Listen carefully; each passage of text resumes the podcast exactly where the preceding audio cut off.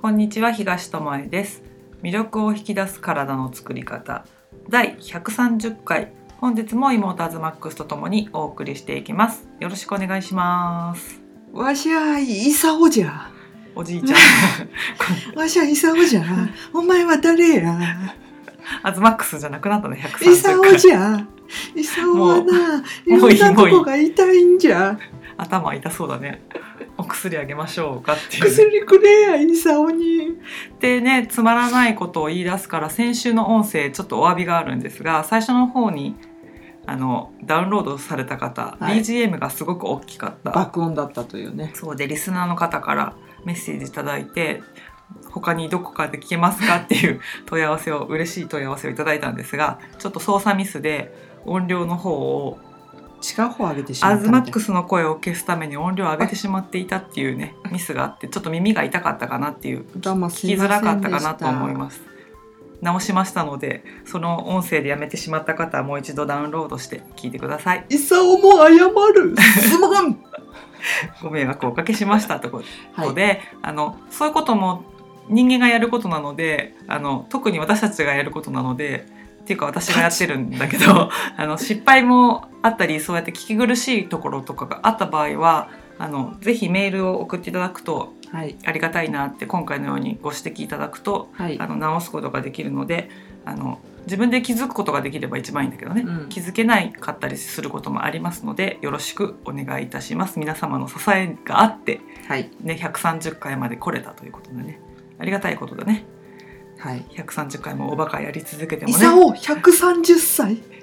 長生きだねじゃあ今日は長生きする秘訣を功さんにねイサオ、日本語あんまり得意じゃない。なんで功って名前なの？もうもうそれもいいかなで長生きしたい人もいるうんし健康ってね。そう130歳じゃないけど、うん。あの125歳まで科学的には人は生きられるっていうねね。ことが今言われ出してて、まあ、うん人生120年って言われてるので、うん。私たち言えばで言えばまだ3分の1しか人生終わってないと。うん。であとこの人生を2回やる長さが残ってるわけよね。Oh no. オーノーだよね。アズマックス。オーノーどういう意味だよ恥さらしいオーノーだよね。間違いない。で今言われてるのがその健康にいられるね。前も話したけども、健康寿命っていうのと平均寿命っていうものの間に女性で言えば10歳の差があると。うん。それも今平均寿命80いくつで健康寿命が70いくつっていうね。いくつだ ?86 と74かそれぐらいでしょ、でその120まで生きれるとしたらそこからまだ先50年あるわけだ。健康はい。寿命ね。健康でいられる平均年齢が74だとしたら、そこからさらに50年をベッドの上で過ごすかいやっぱ健康で過ごすかって言ったら絶対的に生かされるのであれば健康に過ごしたいじゃんうん。そこまで生きたい生きたくないは別として、うんうんうんもし生きなきゃいけない生ね。生きなきゃいけないって神様がねあなたの最後は125歳ですよって言われた時に、75歳からその50年間ベッドで寝たきり薬漬けうん。病院通いって過ごすのか、自分のやりたいことをまだ50年あるからやるぞっつって、うんもうもう一個なんかや成し遂げようかって言ってうん生きるのでは全然違うと思うんだよね。そうね。でそこで思うのがやっぱり毎日どういうことを自分の体に積み重ねていってるかが、この40代とかではまだ出てこないけどまあ多少あるか。うん。あの原因のわからない不調とかさあるね。あったりとかさなんか体が疲れがそう疲れが取れないなとかさ、取りにくさがね、うん。長引くとかね。そう代謝悪くなったなっていう感じが。あと気分もね、なんか、鬱じゃないけど、昔ほどのまあ、やる気とかにそういうね。活力がないなっていう感じを、まあ、この年でも感じるわけだよね、うん。体にそこまでのさ痛みを感じるとかさ不都合があるっていうのはまだまだ少ないでしょ、うん。目もはっきり見えるしさ、うん。だけどその75になった時にとかですごい差が出てくるわけだよね、そこから10年間差があるわけだからね、だからそのどう終わりを迎えるかっていう意味でも、うん。今どう過ごすかっていうのが大事で、あの裏の表示を見てくださいねっていうのも今さえ良ければ別に何食べてもいいと思うんだよ、うん。好きなもの食べればいいと思うしどんなものが売ってても関係ないと思うんだよね。まあねその時いいと思うものを取ればいいと思うんだけども、あのまだまだ先は長いわけでしょ、はい。なんどこまであるかはうん。それぞれだけども、うん。長いわけだからその先のことを考えるとその目の前にあるものをうん一つ一つ丁寧に選ぶってことは大切だなと思ってあの情報の一つとしてね使ってもらえたらいいなって言ってこの音声で話してるんだけどうん。昨日タイムリーなんだけど昨日ツイッター見てたら、うん。ホリエモンがこんなのをつぶやいてたんだよね。はい。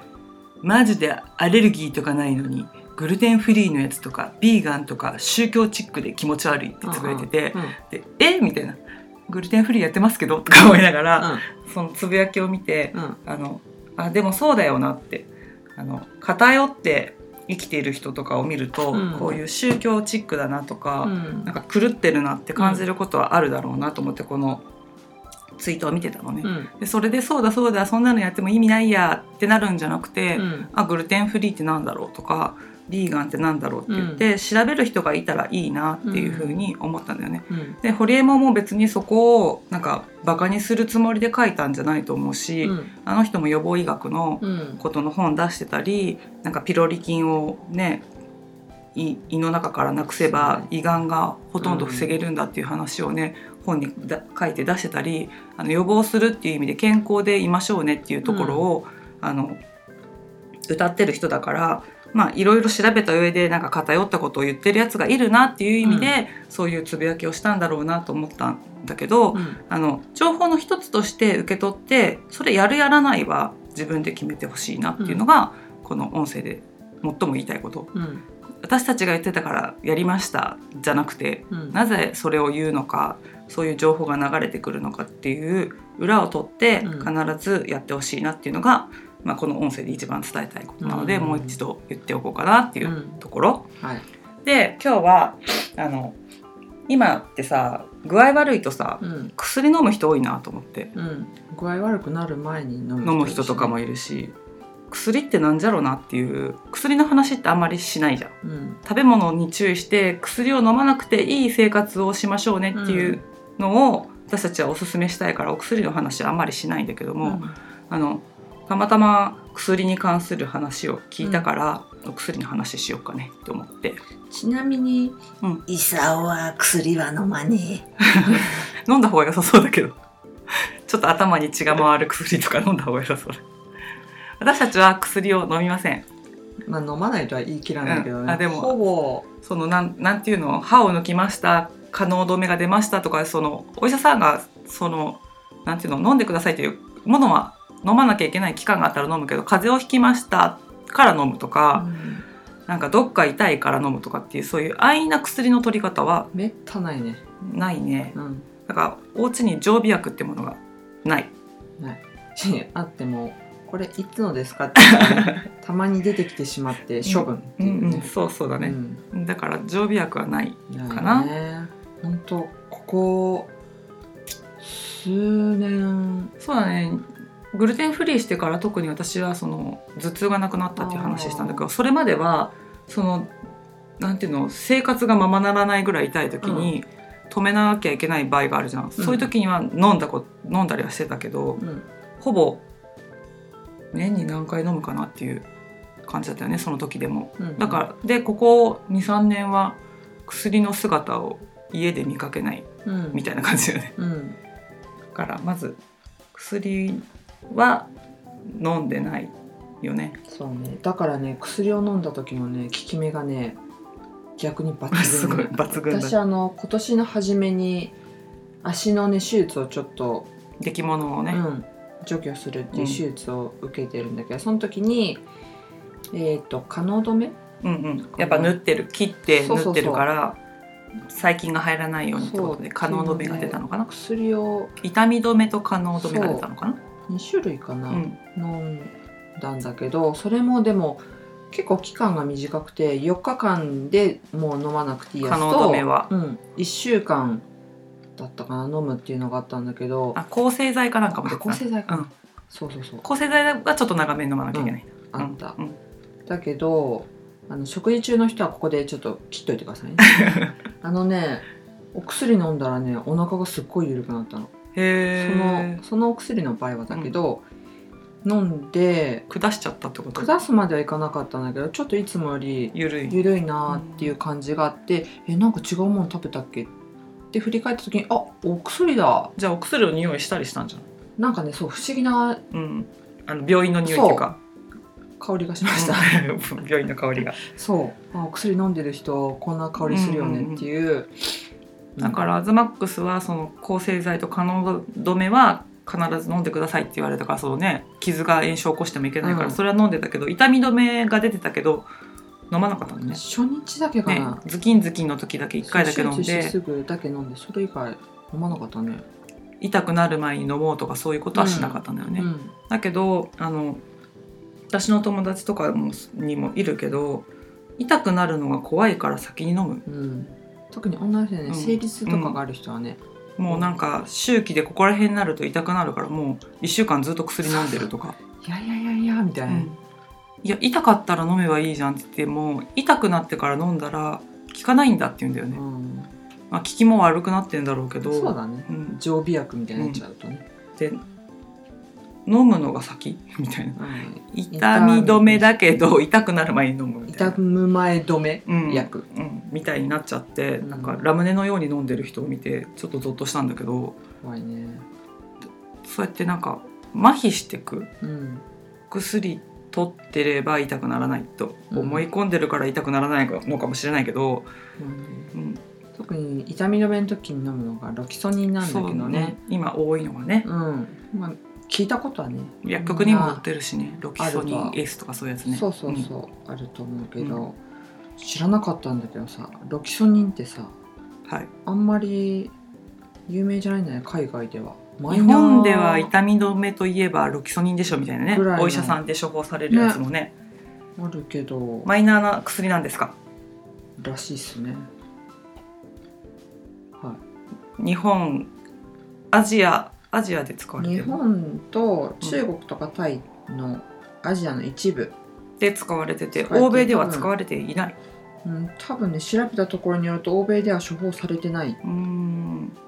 らしいね。この鎮痛効果の高いロキソニンっていうものはね、まああれもあるかもしれないよね。あの遺伝子的なものでさ効きにくいから処方されないっていうのもあるかもしれないけどもまあ日本では有名な薬だけど欧米とかでは処方されない薬だ。でで結構副作用があるんでしょこれ、うん、なんかね胃が荒れちゃううん、のと、うん。あのひどいと腸閉塞うんうんうん。になってしまったりとか、そうだから結局さあの痛み止めでロキソニンを飲んでるのに逆に違う痛みが出ちゃうっていうことがあったりとかするのかな消化器系のあの影響が結構多いなんかねお医者さんもロキソニンは飲まないって記事があったりね。ほうほなんかもうどうしても痛くてお医者さんで副作用が出るの分かってたけど飲んだお医者さんがいて、ううん。したらなんか血血尿が出たんだって。でもう こりゃいかんって言ってお医者さんは自分で判断できるからすぐ止めたんだって。そしたら治ったんだって。その血尿が出なくなった、で痛い時に我慢する必要ないけども消化器系の出血や腎不全のリスクがあるから飲むのは短期にとどめてくださいと。おでこのお医者さんはもう飲まない。へお医者さんがねその専門医とかがね自分が処方してる薬を飲まないってことが多いみたいだね。ーでもなんか矛盾しててそこはちょっと悲しいなとは思うんだけどね、なんかさ血圧下げる薬だとしたらさ血圧を下げすぎたために脳に血液が回らなくて失神したり肝臓とか腎臓に障害が出ることがあるからなんか大往生したければ医者と関わる医療と関わるなっていうおいお医者さん理事とかもいたり実名を挙げてねあの僕はこういう薬を飲んでませんっていう人のいっぱい出てるサイトがあるんだけど、まあ飲まないんだねっていう、そうね。うん。あとねお医者さんじゃないんだけど、うん。女の人でうん。ずっと生理痛がひどくて、うん。そのお姉ちゃんの友達じゃないけど、痛くなる前にずっと飲うんうむん。癖があった人が、あのあまりにも体調が悪いのと、うん。冷え性がひどくて、薬やめてみようかなってなんか思ったんでこのままじゃ今はいいけど、何十年後とかに危ないんじゃないかっていうのと健康診断って時にめちゃめちゃ腸が荒れてるっていうのはおー。腸と食道だったかな。だから薬でやられてるって思ったのかな、うる覚えなんだけど。腸は確実にやられてた荒のね、れてて、でじゃあやめてみようと思って、ちょっと痛いけどそのお薬はやめてみたら半年後だったか1年後にうん。うんもう一回同じ検査をしたらめっちゃ綺麗になったのって。へえそこのよなんていうの？荒れてるよって言われた場所がまあ良くな良くなってたっていうか改善してたっていうか。何にもなんか本当に健康的な人の,、うん。あのツルツルの腸っていうか、綺麗なこう、うん、ひだができてますよって言われて、はあ、お薬で腸が荒れてでそこでまたさらに体調が悪くなるからまた違うお薬を飲むっていうね。副作用を抑えるために。そう悪循環を自分で起こしてたんだなと思ってすごい反省しましたっていうのね。気づいたってすごいね。でも、ね。その薬をやめるのも勇気じゃん。いるよ今まで食べてたものをやめるのもさ結構勇気いるっていうかそうなんか覚悟は必要だったじゃん。言い方違うけど親友と別れるみたいな感じだからね。しあの食べてたものをやめるのはさあの痛みがまた出てくるとかじゃないから。まあねそうだ小麦やめるのってそんなにさ難しいことじゃなかったじゃん、うん。私たちからしたら。でもその痛みがあるのにやめてみるっていうのは結構勇気がいることそうね。だと思うんだけどうんうんそうしてみようと思うぐらい腸が荒れてたってことだよそうね。すごかった、うんなんかね年よりかなり老けてる腸ですねって。腸だったんだ。あー。でこのままいくとあの機能しなくなる。だから本当に腸閉塞みたいになっちゃうよってことだよね。言われてやめましたって言ってる人がいてさ、腸が閉塞を起こしたらもうほぼ死って言われてるからね。だね。だから腸って脳よりもうん、脳死でも生きてられるじゃん人って。そうだね。だけど腸腸が死んじゃったら人は生きていけないんだよ。だから第二の脳って言われるだけあって、うん。腸をいかに健康にしておくかっていうのは、あの腸の健康状態その年齢状態そのさ結構年齢いってますよって言われたなら、体もその年齢にふさわしい状態になっちゃうわけで、うん。だから腸を若く保つっていう意味ではそのグルテンフリーでそのねあのグルテンで腸を傷めないっていううんのとかさ、添加物を避けるっていうのもそうだけども、そのお薬。うん、必ず内臓にはさ行くわけだからさ。そうだね。だって今あれだもんねお薬手帳とかっていうのあるけどさ飲み合わせ悪かったらさ、うん。さらにひどいことになったりとかさ、あこの薬飲んでるならこの胃薬出しといた方がいいねって、うん。他のとこで出されたりとかさ。えっていう話だから、すごいよねだから。そうなんねあとあの飲み薬だけじゃなくて意外と盲点なのがね、うんこれも知らなかったんだけど湿布って使ったことある人多いと思うんだよね。うんあるね。けどね湿布もね欧米ではあんま使われないんだってえ？って変な声え？でえ？日本では普通におじいちゃんおばあちゃんそうそうそう。とか部毎日活のように接骨院行っておじいちゃんなんかトランプのようにね。もらってきてたよ、うちのじいちゃんね、うん。どっか悪かったのか不明ですけど。袋にいっぱい湿布薬詰めっててたけどね、でもそんな多分ひどい症状じゃなかったのに湿布をもらって貼るっていうのを単に日課にししててたよねっていうのはあるけど。あ日本っていうか欧米では湿布使わないの？ほぼねなんか使われなくうってでこれはね去年のあの情報というか、うん。数値なんだけどうん。日本国内はね、うん。えっと湿布薬うん。モーラステープっていうんだけど、が526億円売り上げね。すごいね。すごいね、湿布だけで500億も売り上げてるの、で海外姉ちゃんこれ知らないからいくらとか？2016年かこれ、2016年でうん、日本が500 26億円。じゃああんまり出されないんだったら10分の1で50億。もうさよなら。さよなら？1億2600万。すごく少なくない？すごいよね。500, 500分の 1?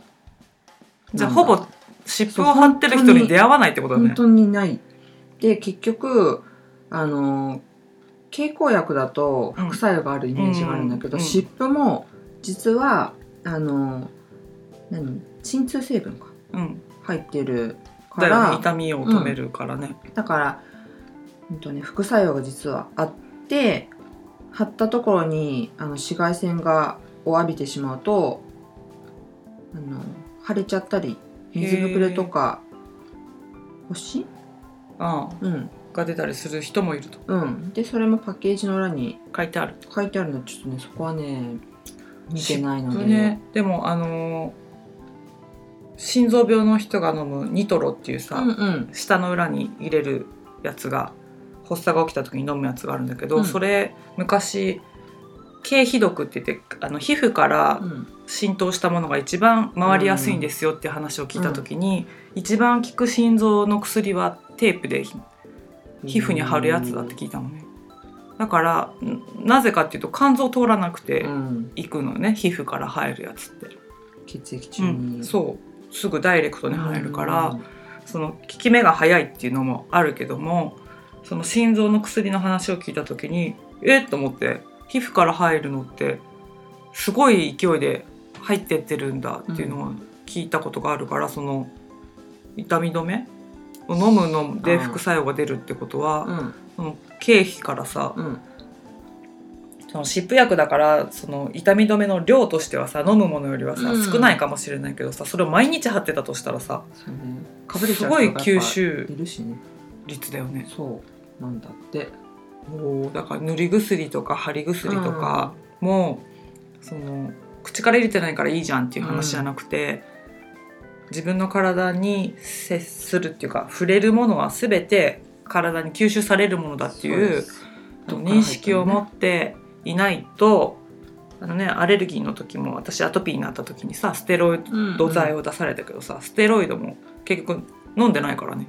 手ね手に塗ってって、塗ってそれでもあの体があそ外から入ってくるならいいやって言ってその作らなくなるっていう副腎皮質ホルモンみたいなのさそういうことがあるって言ってたからあのまあね本当にねかゆみとかね痛みとかねあの苦しさに耐えられなくて使う意味はわかるの。そのかゆかった時ってうん。本当我慢できなかったから、あの藁にもすがる思いで薬使ってたけど使ったらピタッと止まるんだけどやめたらまた復活するんだよね。で根本を治してないと一生薬漬けだなと思って、私は薬をやめたのねその塗るやつを痒くても。そのその時にあの経皮毒っていうそのニトロの話とか、あのね、聞いたからあ私の手からもそうやって薬が入ってってて、うん幹部は治ったような気になってるけど、うん。大元は治ってないんだと思った時に食べ物を見直そうとか、体に使うものシャンプーとかうん。洗剤とかを変えてみようとかっていうところに行ってあの根本から治したから今ぶり返してない。うん。薬がなくても大丈夫だし、うん。あの食べ物も気をつけてればあの痒くなったりすることはないよね。うん。だけどインスタントとかをさなんかストレスでバーって食べた時代があったの治ってから、うんその時はやっぱりさ弱かったとこに出るんだよね。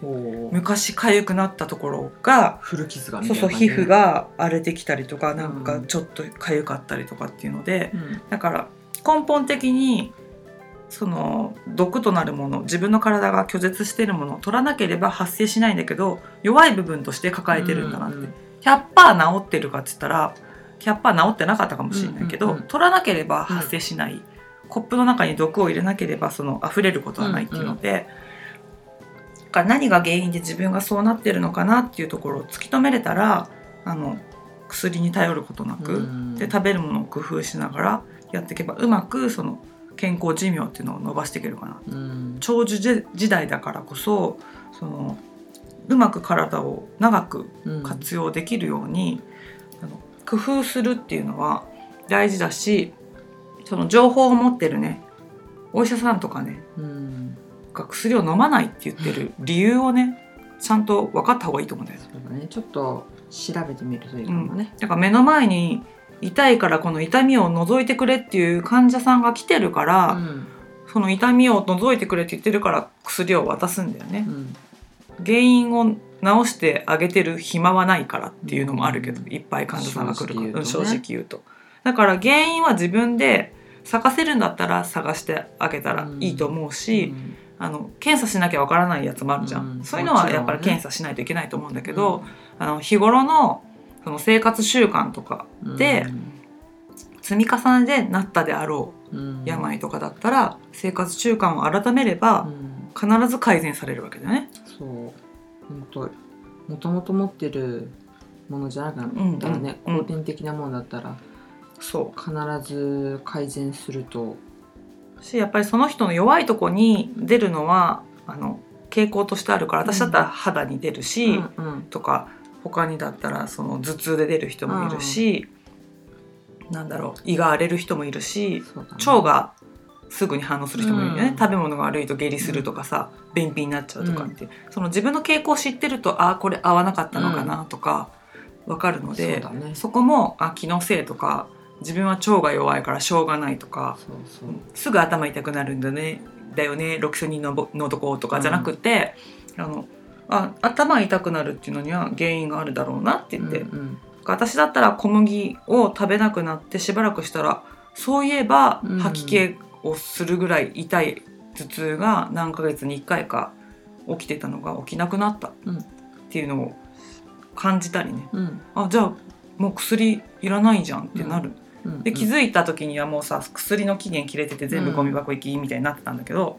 それそれまではさカバンに一かけを入れてたね、うん。一錠は入れてて何かあった時そうのため何かあった時のためにおお守守りに入れてたんだけど今持ち歩いてないし、うん。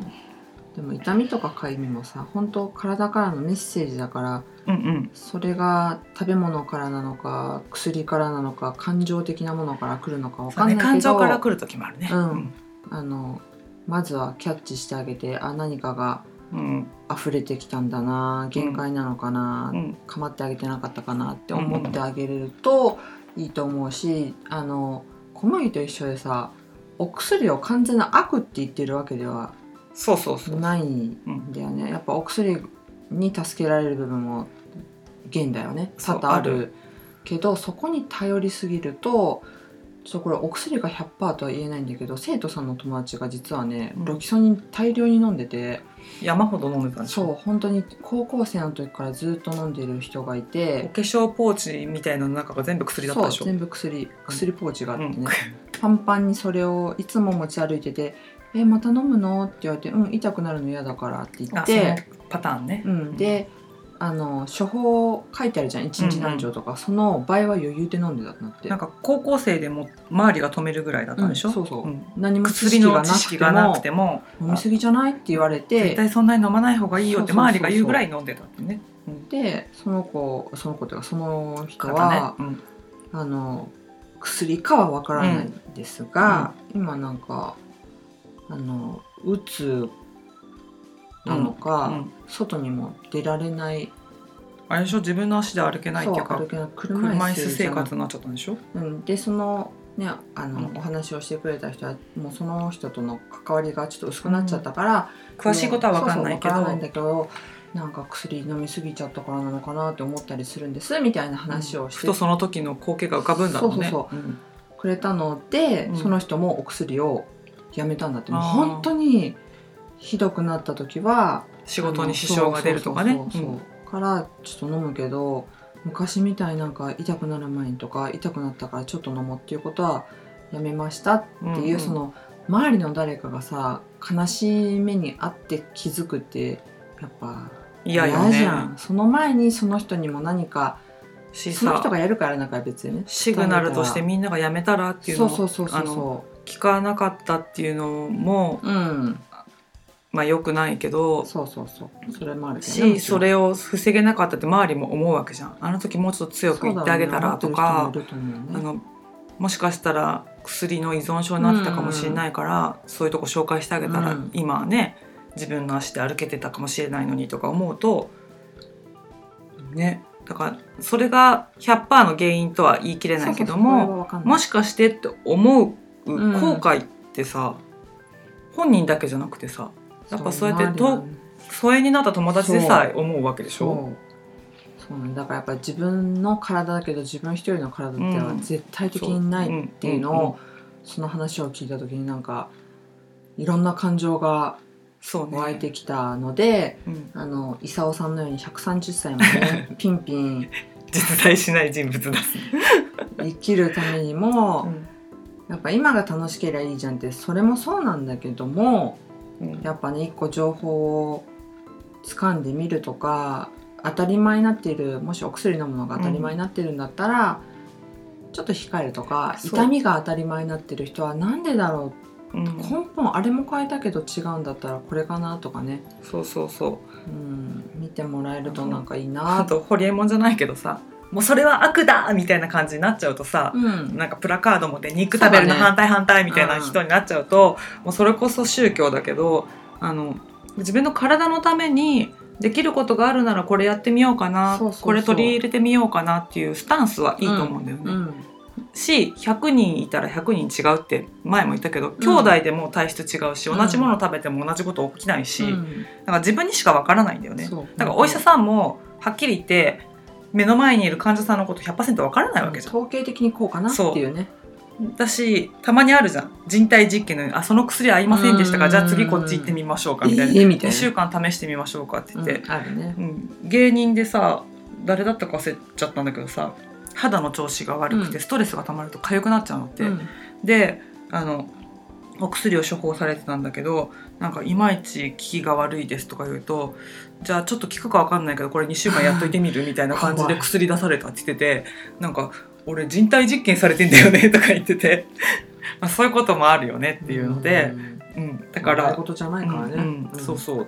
もう人体実験されてんだよねって言ったけどその人はもうさそのかゆみがあることがストレスだから、うん。もう寝てる間も止められるぐらい引っかいてんだって。うんからもうお薬がないと眠れないし眠れないと仕事に支障が出るしっていうので、仕方なく飲んでるとは言ってたけどあの食べ物変えたらって私は思ったんだけどね、うん。その人見ながらね。そう。何らかの生活習慣をねうんうん、ひとまず変えてみましょうよ。そう。普通に当たり前にやってることをちょっと変えてみたら楽になったとか、変えてみたら前より良くないなと思ったら戻せばいいわけだし。私たちみたいにいろんなこれいいんじゃないっていうものをやってみて合わないものを除去していけばうん。最終的に自分にいいなってものが残っていくし、うん。季節によっても全然違うので、年齢とかね。そう年齢もあるしあの性別。そうそう性別でも違うね、うん。だからあの旦那さんにやったら旦那さんいまいちだったみたいなのもあると思うけど、あのまあ子供がいる方だったら年代によっても必要な栄養素も違うわけだし、うん。あの自分のやつをそのまま当てはめればいいかっていうとそうじゃないので、うん。あのそれぞれが自分の体を把握できるようにうん。だから子供だったら子供でもちゃんと分かるわけだから、あの自分で選べるように環境を作ってあげるっていうことをしてあげれば、あのこれから本当に生き抜くのに大事な力がね、うん。身につくかなってうん。ね。でまあ10年後20年後あの時あの考え方をしといてよかったなって、あの音声聞いといてよかったなってうん。思ってもらえたらいいなと思うね。そうね。うん、だからあのここで言ってる情報が全てじゃないし私たちもあのまだ発展途上実験中。話しながら勉強してそう。また情報変わってるやんとかね、うん。あるからね。だからずっと前の音声を聞いた方がいらっしゃったら今言ってること違うじゃんと思うかもしれないけども、やっぱり手探りしながら、うん。新しい情報を入れながらうん。これはどうだあれはどうだって言ってやってる最中なのでね、また音声聞きながら自分でも調べてもらってより良いものをうん。一つずつ手にしてもらったら嬉しいなって思いますね。はい。ということでねもう130回もこの放送をやらせてもらってますが、うん。これからもあの有益だなとか使えるなとかうんこれ知っといたら、あの選ぶ時の参考になるなっていう情報があったら音声でねお伝えしていきたいと思うので、またこれから聞き続けていただけたら嬉しいなって思います。はいということで今日はここまでです。ありがとうございました。は今日だけじゃバイバイうんそして